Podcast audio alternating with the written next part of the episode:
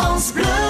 France Bleu Pays Basque. Bon, l'objectif bagage consiste vraiment à encourager les jeunes euh, demandeurs d'emploi à aller un petit peu explorer euh, à l'étranger par des par des stages, euh, des courts séjours, la réalité d'un métier en dehors de, de, notre territoire. Donc c'est très important. C'est une convention qui a été passée avec Pôle Emploi, qui a défini, qui a déterminé qu'un opérateur qui s'appelle Eurotrax va être là pour accompagner les jeunes demandeurs d'emploi de 18 à 30 ans qui souhaitent partir en stage à l'étranger. Nous avons prévu un accompagnement de 120 demandeurs d'emploi pour l'année 2019 donc il reste, euh, il reste encore des places.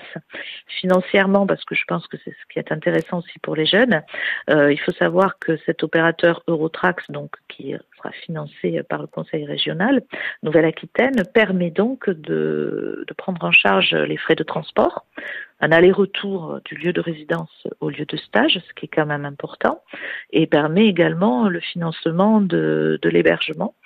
Et en plus donc de ces frais qui sont hébergement et transport qui sont directement pris en charge via cet opérateur, euh, la personne, le jeune stagiaire, bénéficiera d'une aide complémentaire de 80 euros par semaine pour se nourrir sur place, pour se déplacer, etc. Donc on voit que c'est quand même très intéressant parce que l'opérateur joue un peu ce rôle d'agence de, voyage, mais va aussi trouver, aider euh, la personne, le jeune stagiaire à trouver une entreprise un lieu d'accueil de stage sur place, euh, sera chargé aussi du suivi, de l'évaluation, de transmettre une attestation à la fin du stage, qui est un plus pour un CV, pour un jeune, pour trouver du travail après.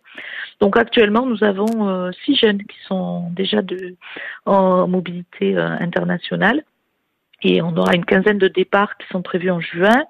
Euh, donc on est sur sur l'Europe, hein. c'est Royaume-Uni, Espagne, euh, République tchèque, et il y aura un nouveau départ aussi prévu à l'automne. Donc euh, pour donner des exemples, c'est peut-être ça aussi qui est intéressant. on a des jeunes donc qui partent dans une crèche au Royaume-Uni, travaillent dans la restauration, certains font de l'accueil dans un musée.